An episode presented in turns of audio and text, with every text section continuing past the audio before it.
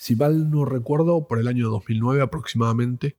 A lo lejos, con su marcado acento portugués, mi abuelo me gritó, Rodrigo murió Michael Jackson. Me llamó la atención por varias razones. Una de ellas, porque creí que a él no le importaba este personaje y que no lo iba a asociar conmigo.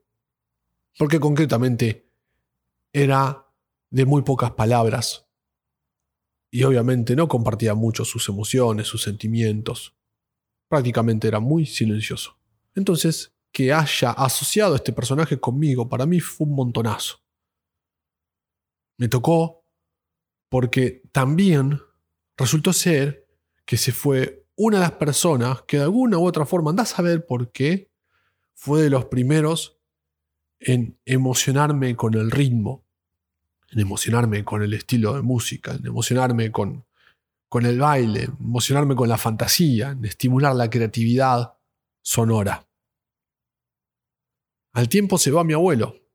Ahí nomás también se va Sandro, de quien robé una expresión. Cuando él hablaba de su enfermedad en los pulmones, él decía bien clarito, esto me lo hice artesanalmente, pucho a pucho. Me tocó. Al tiempito nomás se fue María Elena Walsh, una persona que a la distancia, sin tener idea, me hizo vibrar la infancia y la voy a llevar siempre adentro mío. Sus letras, sus melodías, sus canciones, sus formas de ver la, vida, su imaginación, su poesía. Es decir, no soy entendido de su trabajo, pero eso poquito que ella transmitió me tocó fue la primera vez que lloré por alguien que desconozco. Alguien de quien solo conozco un poquito de su trayectoria, de su vida. Me emocionó, me emocionó porque fue la banda sonora de mi infancia más temprana, la que logró influir en las emociones de mi persona me hizo vibrar a la distancia. Pasa. No sé, no lo supe explicar. Dije, si no la conozco, no la tengo cerca. Fue una defensa, está claro, fue una defensa. En realidad siempre la tuve cerca por sus expresiones, como les venía contando, por todo lo que les dije hasta hace un ratito. Lo poco que sé quedó en mí. Me emocionó. Hace poco, con un amigo, veníamos hablando de lo lindo que sería ir a ver a los enanitos verdes. Uh, qué buena banda, sí, sí, qué buena banda, qué buena banda. ¿Qué fue lo que pasó?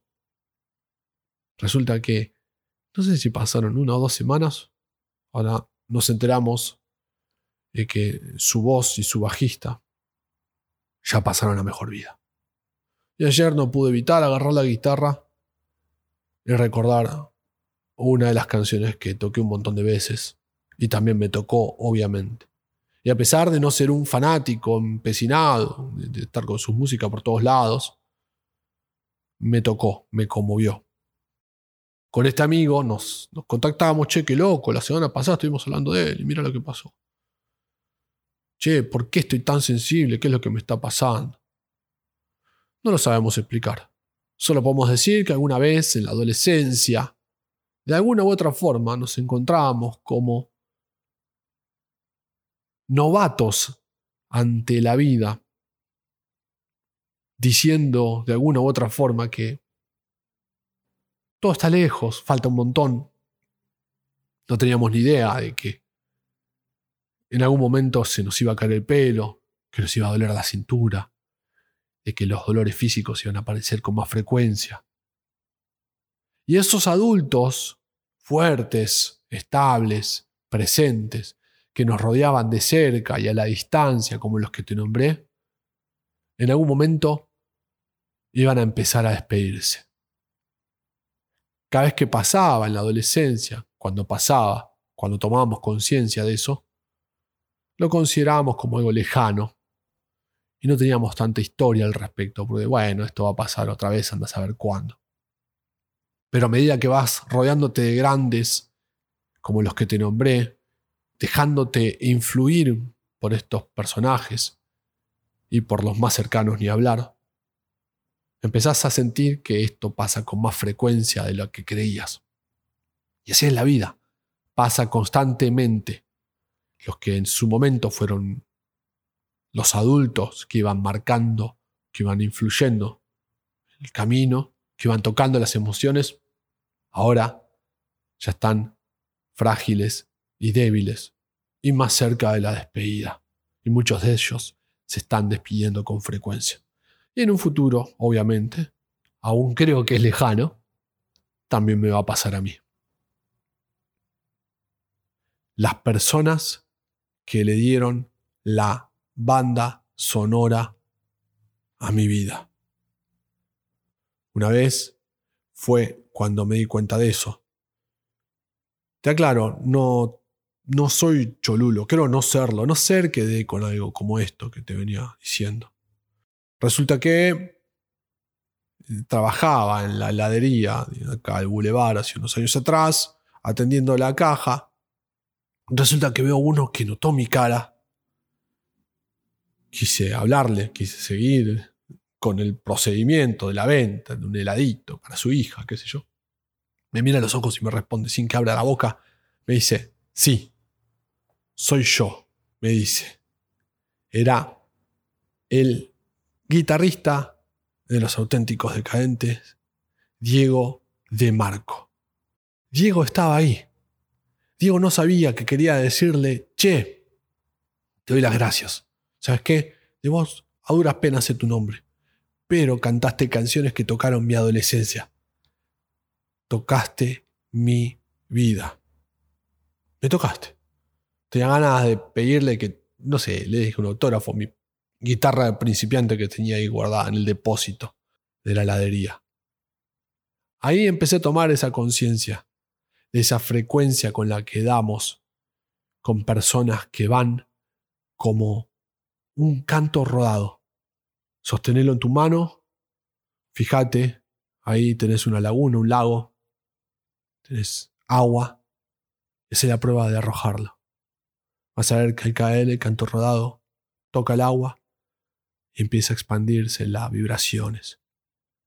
Desde ahí hacia sus costados. Y se expande, y se expande, y se expande.